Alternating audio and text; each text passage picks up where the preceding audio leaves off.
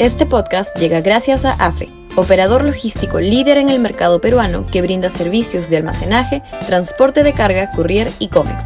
Los puedes ubicar en www.afe.pe.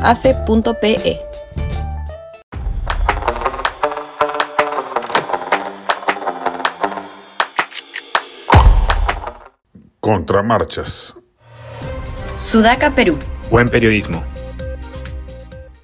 Está probado que las marchas que convoca la derecha tradicional, llenas de políticos desgastados y desprestigiados, no solo no ayuda a acumular fuerzas de movilización, sino que más bien desmoviliza a la población, que cada vez acude en menor medida.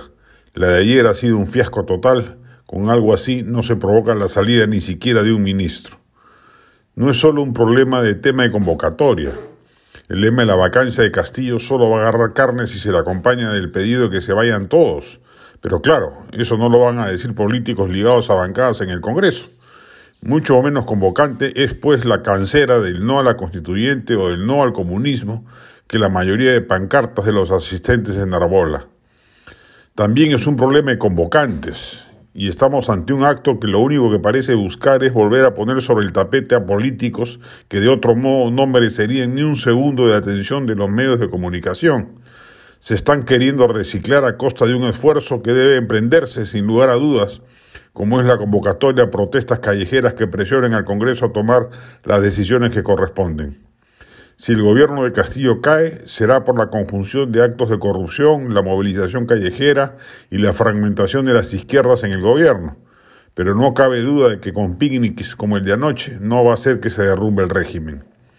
Mejor es dejar que sea la propia ciudadanía, los jóvenes universitarios, los colectivos civiles, los nuevos rostros del Parlamento, etcétera, los que coordinen, agrupen fuerzas, coordinen logística y establezcan una estrategia y sean los que en adelante convoquen estas marchas. Solo así se garantizará una convocatoria mayor.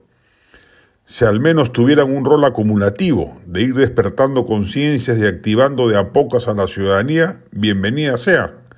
Pero actos políticos presididos por rostros como los de Lourdes Flores o Raúl Descanseco no tienen futuro alguno y más bien generan paulatino rechazo y desgano de la población que no va a encontrar en estos actos un canal de genuina expresión de indignación respecto de las tropelías de un régimen infame como el de Castillo.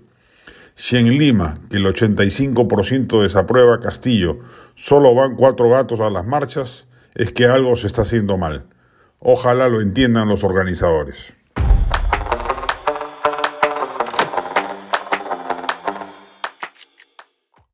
Este podcast llegó gracias a AFE operador logístico líder en el mercado peruano que brinda servicios de almacenaje, transporte de carga, courier y cómics. Los puedes ubicar en www.afe.pe.